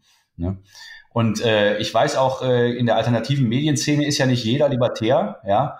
Manche sind auch ausgesprochen äh, etatistisch, sozialistisch und ich meine, ich hätte schon vernommen, dass die eine oder andere Stelle von diesen Leuten, die sehr äh, sozialistisch eher denken in der alternativen Szene, dass, dass die das auch wissen und, und total frustriert sind, dass eigentlich der große Star der Szene der alternativen Medien eigentlich Markus Krall ist und ein Libertärer ist. Mhm. Was verstehst du unter alternativen Medien gerade? Tja, was sind, oh, gute Frage. ich glaube, der Kontrast sind die Systemmedien. Ja, du hast ja, genau, die, die, die Systemmedien sind die, die, wie sagte Merkel das so schön, äh, in, in alternativlosen Fragen auch, auch keine, keine alternative Antwort geben. Ne? Ähm, es gibt halt so ein paar Fragen, da, da, da haben die alle die Einheitsmeinung, auch die, auch die, ähm, auch die Altparteien, wie es immer so schön heißt. Ne? Also aktuell schließen sie Markus Krall aus, aber irgendwann sind diejenigen Systemmedien, die tatsächlich auf Aufmerksamkeit angewiesen sind, also jetzt die, die öffentlich-rechtlichen, wer weiß. Also irgendwann ist so der Punkt, Markus Krall ist unverneinbar eine relevante Person oder mhm. Thema Allgemeinlibertarismus ist eine relevante äh, Thema. Und dann schneiden die sich an, ab dem Punkt dann ins eigene Fleisch, weil sie eben ein relevantes Thema überhaupt nicht ansprechen. Das Thema gab es ja auch schon mit den Truckern und mit ja. den Bauernprotesten in den Niederlanden. Da haben sie sich, glaube ich, ganz schwer ins eigene Fleisch geschnitten, weil sie ein offensichtlich relevantes Thema komplett totgeschwiegen haben. Also Markus Krall war ja, glaube ich, schon bei Bild TV zu Gast, ne? bevor ja. die dann interessanterweise allerdings Bild TV eingestellt haben. Ja, ich weiß nicht, ob das einen Zusammenhang hat, aber. ja. Ja, Fair Talk ist aktuell, glaube ich, so ein aufsteigende Sache, die, die eventuell da relevant sind, wo, wo, wo Menschen, die tatsächlich informiert sein wollen, immer mehr zu den Alternativen gehen, ja. Ja, aber das ist natürlich klarer Bereich alternative Medien, wenn man so will. Ne? Ja, genau, genau. Aber das kann man nicht, weil du das gerade auch fasst, man kann ja nicht alternative Medien jetzt in irgendeiner politischen Richtung festmachen. Gerade durch Corona, glaube ich, sind da sehr, sehr viele ähm, auch ursprünglich so, so, so links, alternativ, esoterische Projekte dann dazugekommen. Ne? Ja, das ist auch immer so ein ja, für, für, für meinen Geschmack immer ein bisschen frustrierend, dass da esoterische Sachen manchmal reinkommen. Ja, ist richtig. Ja, aber zuweilen haben die eine Offenheit gegenüber libertären Thesen mhm. entwickelt, durch, durch die Corona-Sache. ja, ja. Also mein Lieblingsesoteriker ist auch, also hat ganz, ganz starke libertäre Einschläge. Das muss man einfach mal so sagen. Also das ist? Das finde ich gerade, bitte? Wer ist das? Der heißt ähm, Alexander Wagand und der hat vor Jahren mal mit dem Joe Conrad so eine wie war das? So, eine, so ein, ja, so ein Dachtheken-Duett gehabt. Ähm, ja, wie gesagt, die haben sich unterhalten und dieser Alexander Wagand, also ich würde den jetzt mal so in den esoterischen Bereich, im esoterischen Bereich verorten, aber das, was der so von sich gibt, so mit seinen Worten, mit seiner esoterischen, wenn du so willst, Weltsicht, das sind glasklar libertäre Anweisungen. Also ne, er, er spricht dann auch davon, ja, wie, wie sieht das denn eigentlich aus mit Rechten? Ja, also hat auch dieses demokratische System als solches schon mal angesprochen und ähm, da so seine Zweifel geäußert, auch das Geldsystem und so weiter und so fort. Und äh, immer wenn ich mir den mal anschaue, dann denke ich ja, im Prinzip ist das jemand, der versucht hier gerade auf die Eso auf der esoterischen Schiene auf der esoterischen Schiene den libertären Gedanken den ja. Leuten nahezubringen. Also auch dieser Hausfrau, die sich jetzt eben für Esoterik interessiert. Und das ist hochinteressant. Also woher eigentlich diese, diese libertären Gedanken eigentlich überall aufploppen.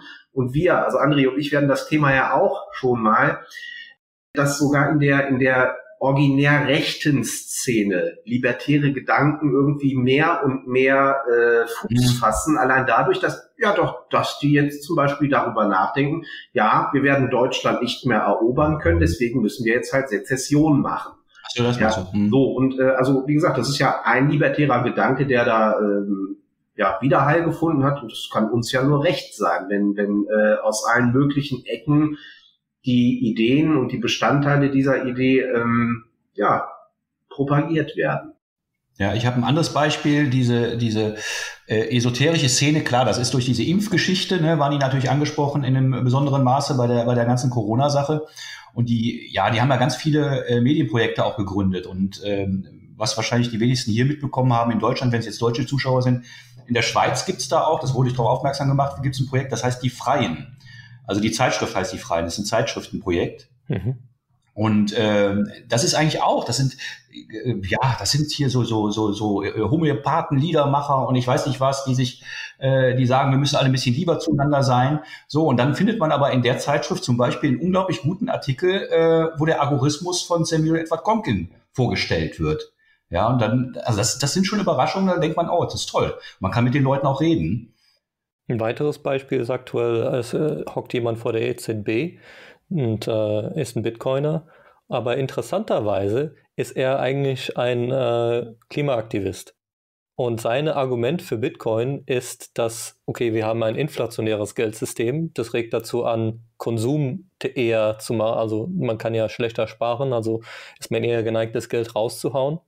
Und in einem deflatorischen Geldsystem wäre man eher geneigt zu sparen und eben Konsumverzicht zu machen und eben auf die Zukunft ausgerichtet seine Konsumentscheidungen zu machen oder Investitionsentscheidungen. Das ist ja in, in, interessant, was für, wie sagt man, Zugänge viele Leute haben. Ja, schon cool. Wie schaut's denn bei euch eigentlich aus? Was sind für euch jetzt wieder zurück zu euch?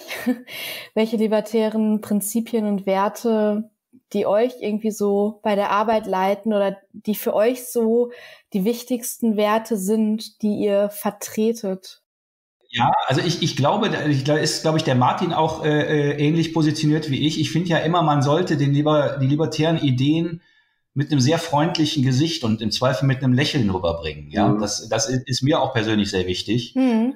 Das sollte, glaube ich, auch den Umgang miteinander bestimmen, das auf jeden Fall. Aber so sollten wir auch nach außen treten.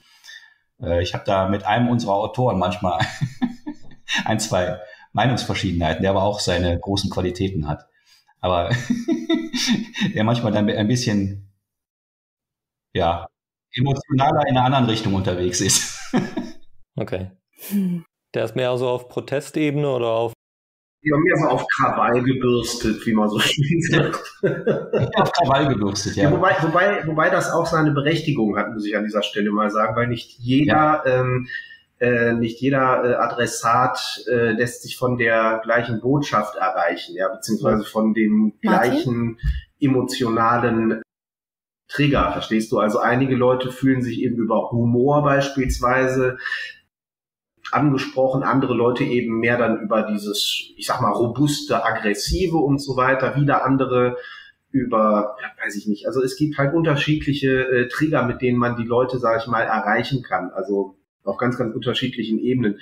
So, und äh, meine Werte, was sind jetzt meine Werte? Also kannst du dir jetzt so genau nicht sagen, weiß ich nicht. Also das ist natürlich hier Eigenverantwortung, das ist eigentlich so, dass das A und O, wenn du so willst, dass man versucht zu propagieren, das tust du dann auch äh, in Gesprächen mit Leuten, die vielleicht noch nicht ganz so libertär sind. Ja, und äh, Eigentum, ganz, ganz wichtig, also dieses, dieses, dieser Gedanke, dass einem etwas gehört und niemand sonst Anspruch darauf hat. Und ähm, wenn wir uns das riesige System so angucken, dann hast du fast gar kein Eigentum. Also du hast dir ein Haus gekauft, also ich habe mir jetzt ein Haus gekauft und äh, das ist nicht mein Eigentum. Ich zahle dafür jährlich meine, meine Miete an den Staat in Form von äh, Grundsteuern. Was das Unternehmerische betrifft, es war ja so, wie wir vor 25 Jahren, habe hab ich ja auch ein paar Leute gehabt mit mir zusammen, die die Zeitschrift gegründet haben. Dann war halt auch die große Frage, macht man das jetzt als Verein zum Beispiel, ja, als, als, als e.V. oder so, wie organisiert, als Genossenschaft oder was, was weiß ich, wie organisiert man so eine Zeitschrift? So, und äh, dann habe ich gesagt, ich würde mich dafür anbieten, das privatwirtschaftlich zu organisieren, ähm, äh, mit Eigentum zu organisieren. Ich, ich stehe da voll hinter, ich gehe auch voll ins Risiko, aber es wäre schön, wenn man mich in, in, in, als Unternehmer da unterstützt in, in einer Art und Weise, ähm, die da hilft.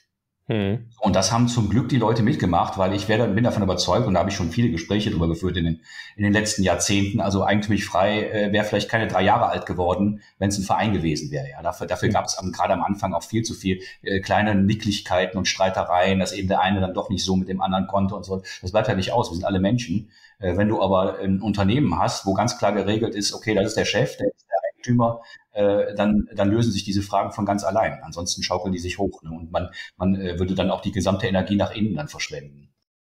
Also insofern halte ich das schon für sehr, sehr wichtig, auch das Unternehmerische auch, äh, auch wirklich leben. Ja.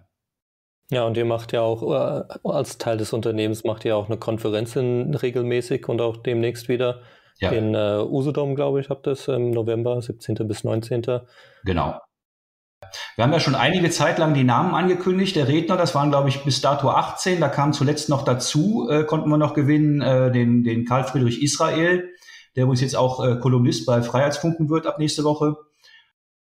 Und die Jasmin Kosubek wird auf der Konferenz sein, ah. reden. Ja, also das wieder zu den alternativen Medien, dass man sich da auch, äh, denke ich, auch vernetzen sollte, das glaube ich ja, auch ja. ganz wichtig.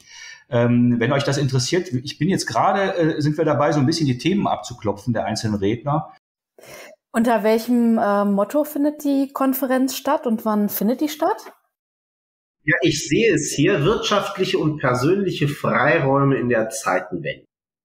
Genau. Und darunter soll also alles, jeder Einzelvortrag ähm, äh, so, so, so ein bisschen sich wiederfinden. Und ich, also die, die Themen, die wir festgelegt haben, kann ich ja mal eben vorlesen. Wahan P. Roth mit Vermögen, Erbgut, Land ist gar Generationendenken zu kurz, kurzfristig. Finde ich sehr spannend. Michael Werner, David gegen Goliath, Erfahrungen vor Gericht in Sachen Meinungsfreiheit.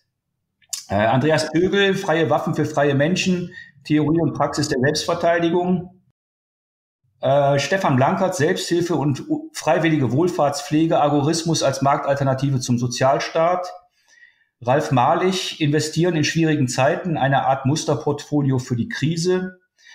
Ja, Manuel, oh. selber entmystifiziert, eine Einführung in das magische Internetgeld.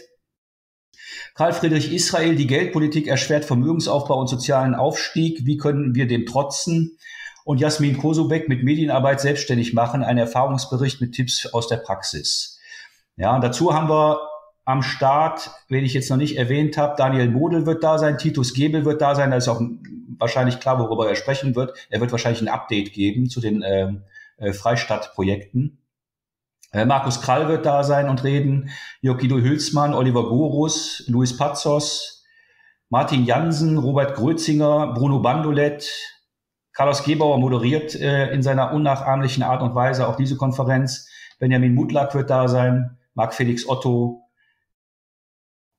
so, das äh, wer noch nie auf unserer Konferenz war, das werden also relativ äh, kurze Reden sein, halbstündige Reden sind das. Das wird ja, ähm, ja drei Tage, ne, zwei Tage. Wir starten freitags nachmittags immer bis Sonntagsmittag durch. Ne? Der Samstag ist knallhart, von morgens bis abends Konferenz.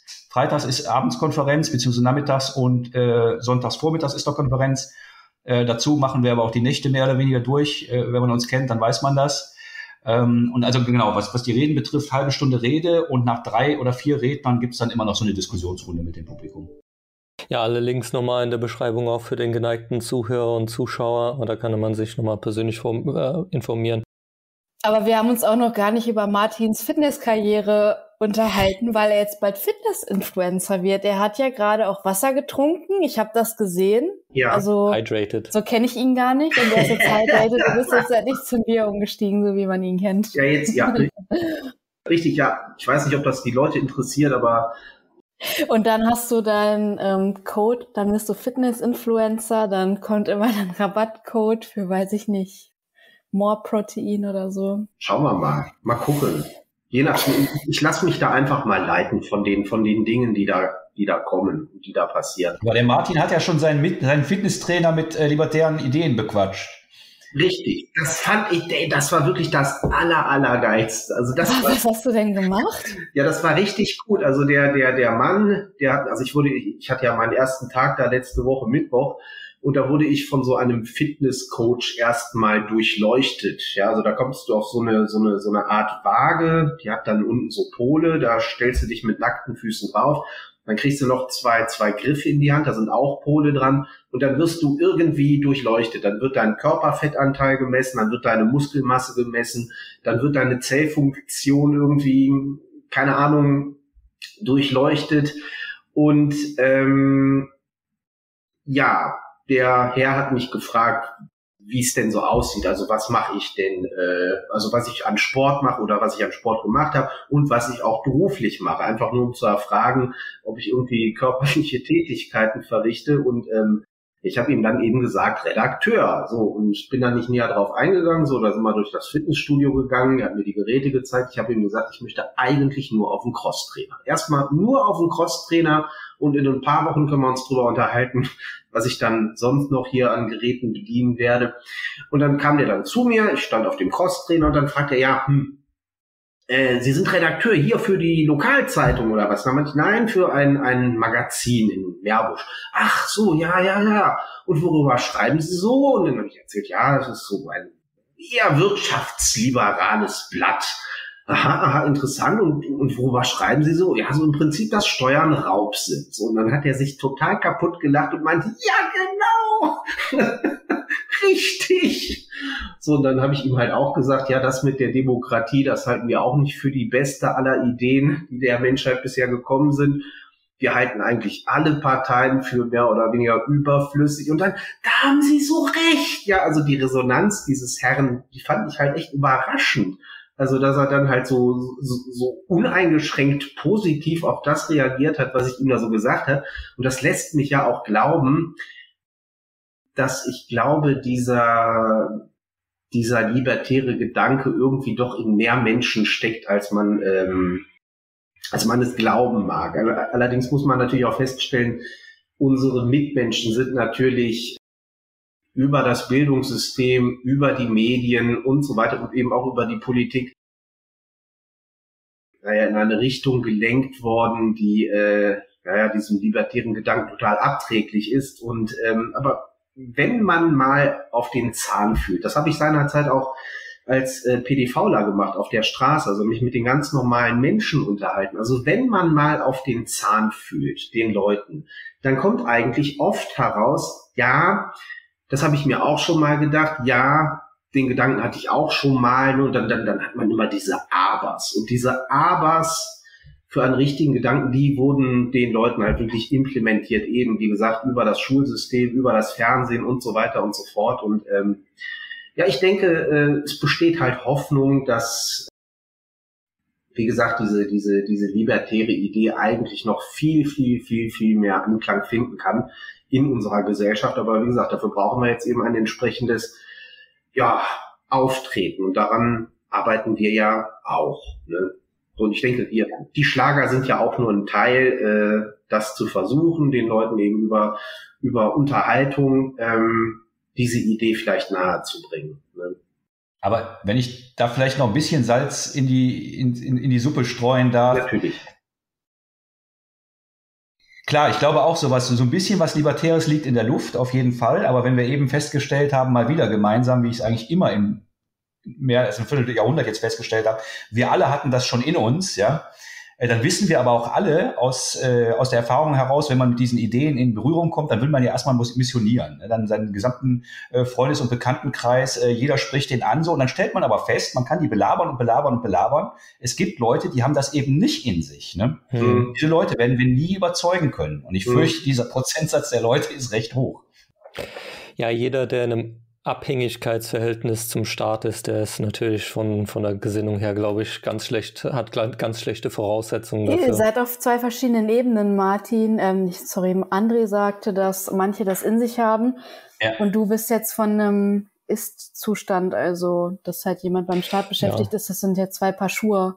Ich ja. glaube, dass sogar Leute, die beim Staat beschäftigt sind, sich vielleicht auch denken, okay, das, was ich hier mache, ist echt schlimm. Ja, ähm, Ron Swanson zum Beispiel. Ja.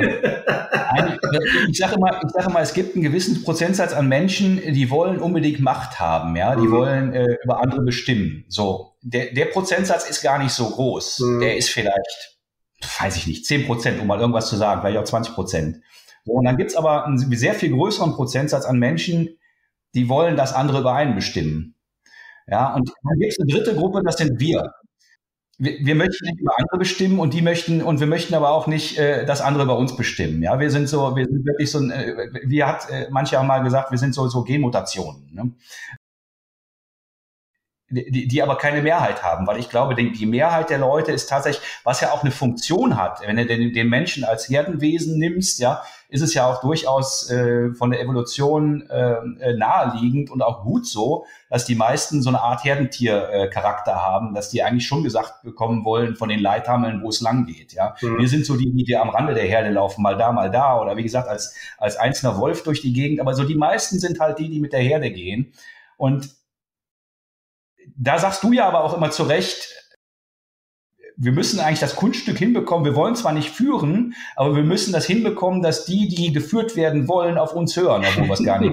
da da gibt es vielleicht eine kleine Chance. Ja, es, es, so es gibt Chancen. Also ich würde, ich würde ja erstmal sagen, wir haben, äh, was, was, die, was die Verteilung in unserer Gesellschaft angeht, ich glaube tatsächlich, also es ist nicht nur mein Glaube, es ist von Soziologen tatsächlich so erwiesen, du hast eben, wie gesagt, so einen gewissen Anteil in der Bevölkerung, das sind eben diese, ich, ich würde sie jetzt mal Vollfundamentalisten nennen. Das sind die Leute, die eben dem Leitwolf wirklich so an den Fersen kleben und die sich eben, ich sag mal, ein Beispiel, das ist dieser Typ, der am Fenster sitzt, auf seinem Kissen lehnt, auf die Straße guckt und nach Falschparkern guckt. Ja, also diese Art Mensch, ja, der dem System hörig seine Dienstleistung, seine, ja, alles mögliche, seine Kraft widmet, freiwillig, ja, also ähm, in dem tiefen Glauben, das Richtige zu tun, in dem tiefen Glauben auch in der Mehrheit zu sein. Wir kennen die alle. Diese Leute, die dich anschwärzen, weil du da falsch geparkt hast das, hat, das hast du in jedem Mietshaus, wenn du so willst. Ja, aber das sind tatsächlich nicht die meisten. Das sind vielleicht, weiß ich nicht, 15, 15 Prozent oder was.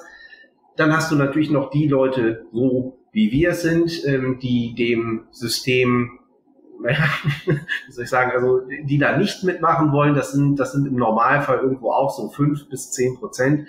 Und du hast eigentlich eine gigantische Masse von, ich glaube, so um die 80 Prozent. Und diese 80 Prozent, die lassen sich, wenn du so willst, in jede mögliche Richtung lenken. Also da gibt es die, die, die, die, die werden dir, die werden dir morgen in den Kommunismus folgen, genauso wie sie dir morgen dann auch in den Totallibertarismus folgen würden, wenn du es eben entsprechend verkaufst, ja. Du musst den Leuten eben die entsprechenden Anreize bieten, du musst ähm, es emotional aufladen. Und ja, äh, da haben wir, haben wir ja eben schon festgestellt, da haben wir noch so einen gewissen Nachholbedarf. Um das abzurunden, ich glaube, es gibt noch einen äh, anderen Aspekt, wie, wie sie die Grundeinstellungen geprägt sind. Jonathan Haidt hat da ein ganz gutes Buch zugeschrieben, fällt mir jetzt, glaube ich, nicht der Name an. Da ist, ich glaube, da ist so Tribalismus. Ist es, und dann ist die Frage, wo, in welche Richtung ist der, die Grundeinstellung gerichtet? Das ist einmal nach innen, da ist eher so der Solidaritätsaspekt dabei, also Kohäsion innerhalb der, der, wie sagt man, der Sippe. Und dann der aus, nach außen gerichtete, die Einstellung, wo man die Sippe halt verteidigen möchte. Und das ist dann so Patriotismus und Konservatismus irgendwie, schützen, bewahren und so weiter. Und dann, ja, da, ist, äh, da sind die Libertären irgendwie in dem Spektrum nicht so großartig vertreten von der Intuition her. Wir sind das die ist, äh, Mutanten. Ja, ja, genau. Der Jonathan Haidt hat ja auch, als er das ursprünglich diese Analyse gemacht hat, erstmal überhaupt nicht die Libertären auf dem Radar gehabt. Und dann erst im Nachlauf, als er das veröffentlicht hat, hat er dann mitbekommen, ah, da gibt es Leute, die haben Freiheit als oberstes Prinzip. Hm. Interessant. Hm. Aber es ist, äh, also ich sag mal, es sind nicht komplett ohne Belege, diese Feststellungen, was die Grundhaltung angeht, ja. Ja, es gibt ja die böse Feststellung, dass ähm, der Anteil der Autisten unter Libertären doch durchaus höher ist. als, als in anderen Gruppen. Ja, ja durchaus, mhm. ja. Das stimmt auf jeden so, Fall. Wer schon mal auf libertären Treffen war, der weiß, einer ist immer mindestens dabei. Einer, wenn es nur also, einer ist. Wenn es nur einer ist, also dann, dann haben wir aber eine niedrige Quote. Dann treffen okay. sich nur maximal zwei Libertäre. Die Quote, die Quote ist schon relativ hoch, aber nichtsdestotrotz, ich glaube, der Gedanke, die Idee äh, ist ja trotzdem enorm sexy. So, und das zu verkaufen, das geht es halt. Das ist im Prinzip nichts anderes als eine Marketingaufgabe. So stumpf ist es. es gibt ja den Spruch, stumpf ist Trumpf, ja, und ähm, ja, es ist, es ist, es ist eine Propagandaweisheit. Stumpf ist Trumpf. Immer dasselbe wiederholen, permanent, ständig und dauernd und ganz egal was so, ne, so wie wir das ja machen, Steuern sind drauf. Dauernd wiederholen, dauernd wiederholen, dauernd wiederholen, dauernd wiederholen. Und irgendwann einmal ist es die Wahrheit. Es ist sowieso die Wahrheit. Da muss man gar nicht drüber streiten, aber dass es bei den Leuten ankommt. Ähm, dann bist du auf einmal auf Mallorca im Bierkönig und ja. hörst Steuern sind Raub, libertärer Schlager, drei Worte wie ein Gedicht. Also ich freue mich über jeden, der diese diese Videos, äh, die äh, beziehungsweise diese Lieder, die ich da gemacht habe, wenn diese Lieder geteilt werden. Ich finde das auch immer so herzerfrischend. Ich habe schon ein paar Foto, äh, Quatsch, Videos von äh, Facebook-Freunden bekommen, die da ihre Kinder zeigen, die da meine Lieder singen. Ja, die fahren da, da ein kleiner Junge fährt mit dem Fahrrad auf dem Hof rum und singt Steuern sind Raub. Da denkst du natürlich so, boah, ey, die junge Generation ist gerettet. Gut gemacht. Es hat sich gelohnt. Ja, von wegen organisch. Wir waren neulich auf so einer Festival oder wie weiß nicht, wie man das nennt, dieses Blocktrainer Beach Ding. Und da war der eine Freund, mit dem wir da waren, der hat da sich ganz überrascht gezeigt. Der ist nicht so Hardcore-Bitcoiner, aber der hat das, dann gab es dann so zum Abschluss die ganzen Bitcoin-Lieder, die sich über die Jahre angesammelt haben, alle möglichen Remixes. Und er war ganz, wie sagt man, ja, erfreut oder überrascht und, und fand es super geil, wie, wie, wie viele Remixes da es schon gibt mittlerweile. Ja, schon cool. Ich habe sogar ein Bitcoin-Lied in Planung. Ich habe bisher den Refrain, aber noch keine einzige Strophe. cool, dann wissen wir ja auf jeden Fall, was in der Zukunft noch so passieren wird. Die Eigentümlich Freikonferenz erst im November und dann wird der Martin auf jeden Fall noch einige Lieder veröffentlichen und natürlich weiterhin eure Formate Dachtheken-Duett, die kurze Wortmeldung und natürlich die Freiheitsfunken mit all den großartigen Autoren. Ja, und alle Links in der Beschreibung dazu natürlich für den geneigten Zuhörer. Und wir sind auch vertreten auf allen Podcast-Plattformen, iTunes, Spotify und so weiter. Der Fountain. Fountain, ja, richtig, Value for Value, ja. Genau, das müssen wir auf jeden Fall auch ansprechen. Ja, dann vielen Dank, André, vielen Dank, Martin, dass vielen ihr Dank. bei uns zu Gast wart und äh, viel, hoffentlich sehen wir uns irgendwann nochmal wieder. Vielen Dank für die Einladung, war klasse. War super. Bis zum nächsten Mal.